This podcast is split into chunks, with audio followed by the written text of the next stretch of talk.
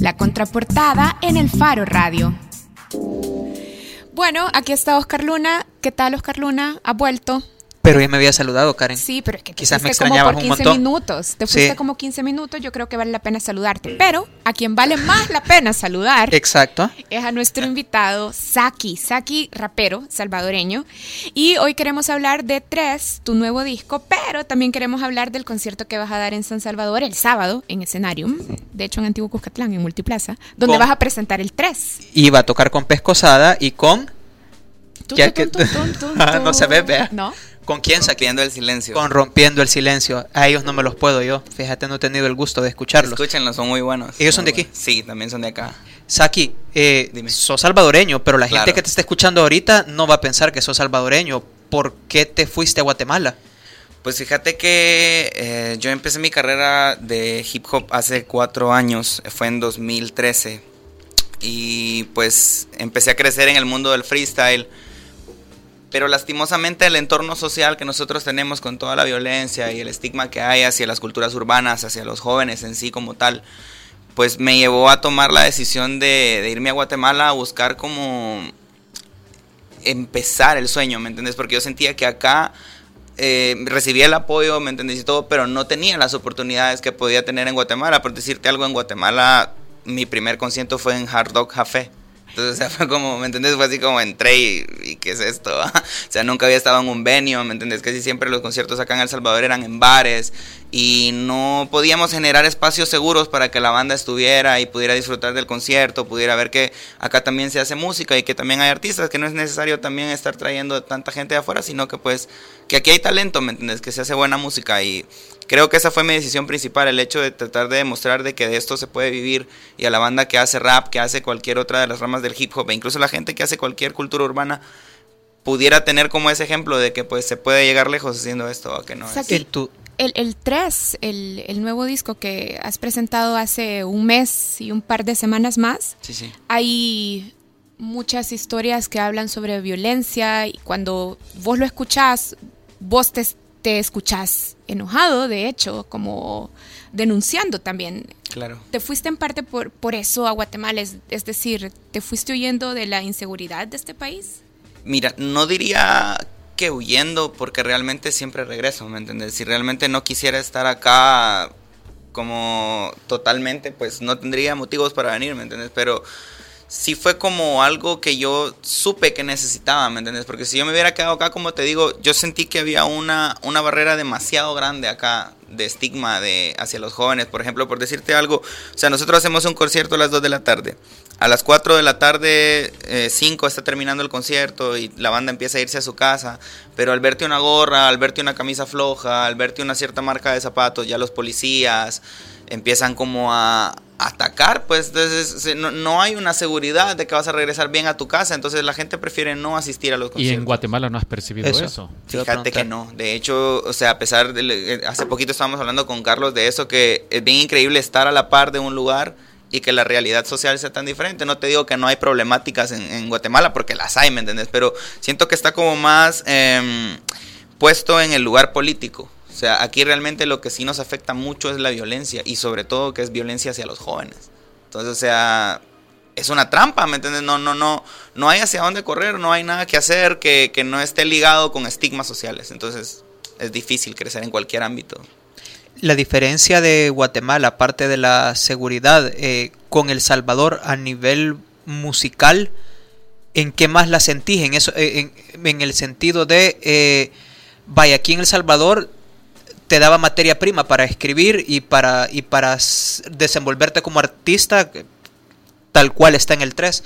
Ahí en Guatemala, ¿qué es la vida del músico? ¿De, de qué vas a escribir en Guatemala? Mira, para, para la gente de Guate, para mis compañeros, mis colegas y toda la gente que hace música allá también es igual de difícil, solo que siento que lo que hace una gran diferencia y por lo cual podemos ver que en Guatemala se está exportando mucha más música es porque la gente está teniendo como esa conciencia, se está empezando a generar esa cultura del concierto, esa cultura de que vamos a tocar en tal lugar y sabes que una plataforma de público se va a mover por vos a irse para allá, pero es lo que te digo, pues o sea, eh, por lo menos la plataforma de público que yo tengo en Guatemala es gente que sí, pues tiene carro, puede salir de noche, puede regresar a su casa tranquilo, ¿me entiendes? Y eso hace que haya mucha más masificación de la música. Entonces, eso creo yo que es lo, lo, diferente, pues, pero no es culpa, digamos, a cierto punto del público de El Salvador, sino que del entorno en el que vivimos, pues, porque no podés, o sea, aunque querrás ir, no podés, porque... ¿Cuál crees entonces que es el factor clave que hace que en Guatemala sí se pueda crear una cultura de conciertos que no se puede crear en El Salvador. Los espacios seguros. De nuevo, el problema de inseguridad. Sí, los espacios seguros. Es que eso es todo. O sea, vos puedes ir a un concierto, a un lugar que aunque te cueste caro, por decirte algo, vos sabes que estás seguro, que a tu carro no le va a pasar nada, que vas a regresar bien a tu casa. Entonces, o sea, aparte que también las instalaciones allá muchas veces son mucho más dignas que las de aquí para presentar un show. Entonces, pues es una, una, diferencia que realmente uno como artista sí la siente bien abismal, ¿me entiendes? Saki, en, en tu segundo disco, en, en el 3, parece que eh, las letras son más personales, más íntimas. Por ejemplo, si lo, si lo comparamos con, con Amarga Vida, se, se, siente eso. Y además se siente un tono más de denuncia, de indignación, de enojo. Eh, ¿Por qué? ¿Cómo llegaste a ese proceso y a ese cambio entre el 3 y el Amarga Vida? Pues fíjate que yo creo que fue la transición de irme de, de acá hacia Guatemala. O sea, por decirte algo, el, el, primer disco que yo saqué fue 999. Fue producido acá en El Salvador y fue como, o sea, es, esto era solo como una presentación, este disco. Era como la gente, miren, aquí estoy, esto es lo que les tengo. O sea, estamos hablando 2014. 14. 14, ajá. Sí, 2014. O sea, baja ritmo de disco por año. Sí, de hecho el disco salió en 2015, pero se produjo en 2014. Pero sí, de, saqué 2015, 2016 y 2017. Saco un material por año y como te digo, pues 999 fue como mi presentación a la gente. Miren, esto es, aquí estaba. Luego de eso, eh, mi carrera empezó a crecer mucho, empecé a tener bastante afluencia en los conciertos, un montón de gente que me empezó a escuchar que yo ni conocía y gente que no es de la cultura que también empezó a apoyar con proyectos como videos y audiovisuales y cuestiones que, que de una u otra forma le aportan muchísimo a la carrera de uno. Eh, luego de esto surgió la oportunidad de irme a Guatemala.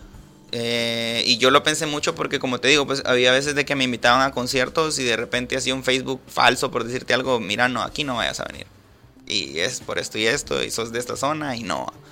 Ese era como, ok, entonces ese tipo de cuestiones fueron las que a mí me hicieron realmente tomar la decisión así como, ok, voy a probar allá.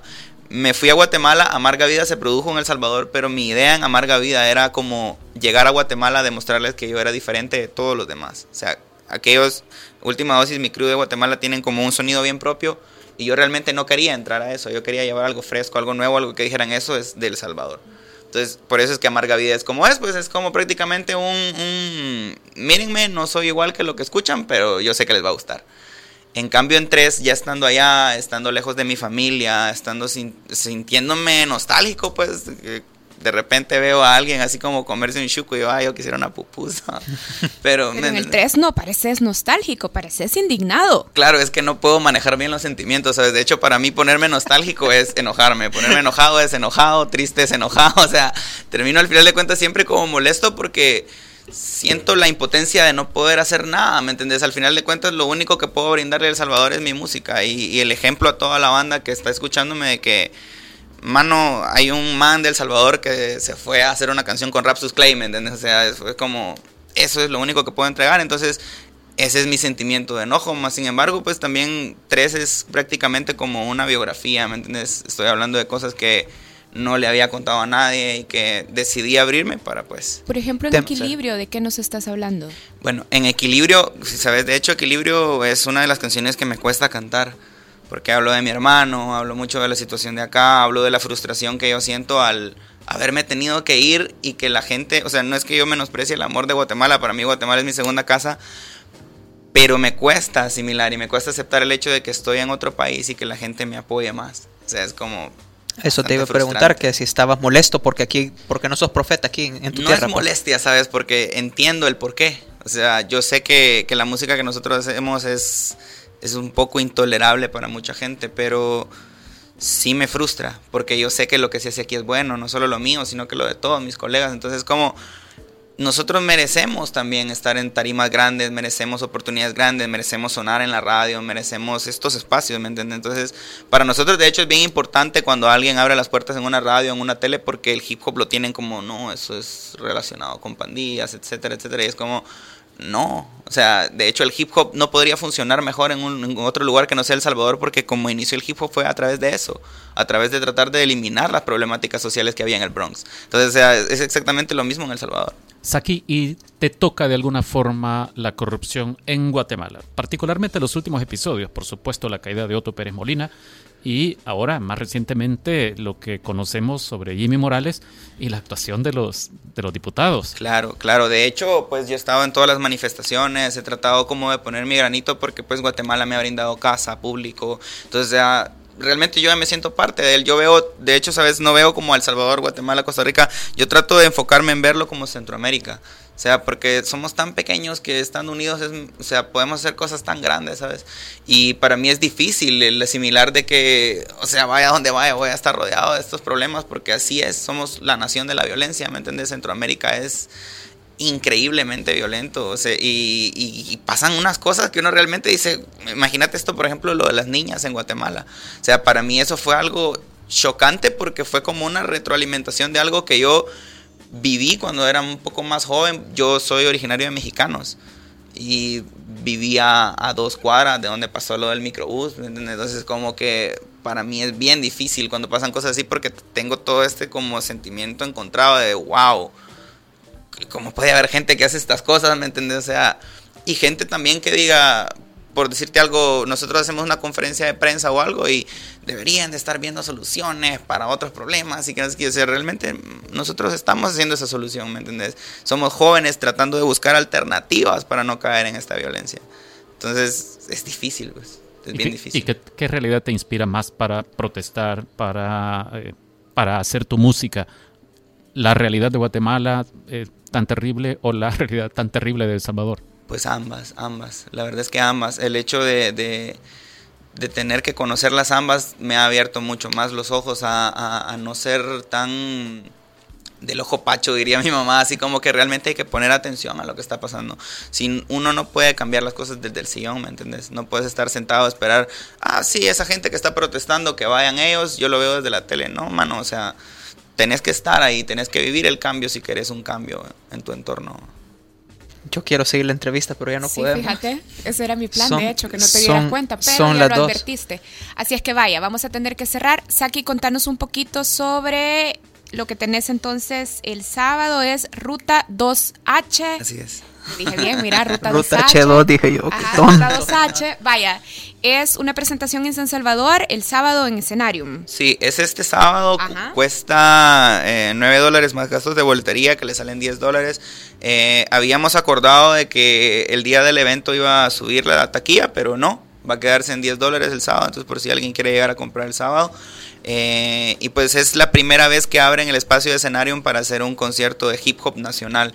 Entonces realmente si ustedes apoyan el hip hop o quieren apoyar la música nacional, este momento es muy crucial para el hip hop. O sea, para nosotros es como abrir una puerta que realmente es muy grande y esperamos llenar las expectativas. Va, aparte de mí que voy a presentar mi, mi disco 3, va a estar Pescosada también, que es una de las bandas más emblemáticas que hemos tenido en El Salvador presentando Continuum y Rompiendo el Silencio que va a estar presentando Delta 9 Volumen 1. ¿A qué hora es? A las 2 de la tarde. Desde las 2 de la tarde. Más o menos a qué hora calculas que termina esta actividad? Mm, yo diría que lo más tarde a las 6 porque está pensado en eso, pues que la gente todavía puede encontrar transporte a la hora de que se vaya.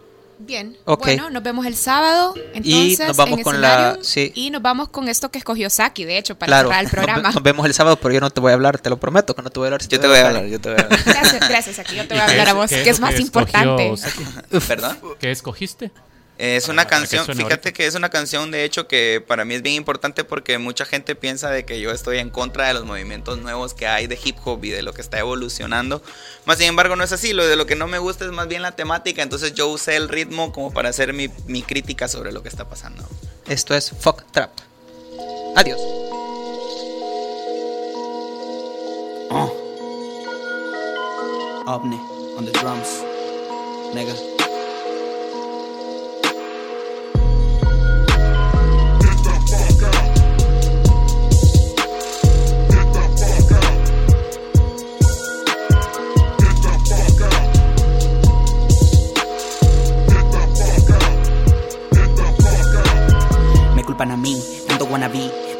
Crecimiento por lo que escribí. Me tiraron beef, publicaron shit, pero hay una diferencia muy grande en mi manera de hacer hip hop on the clock, el tiempo honesto.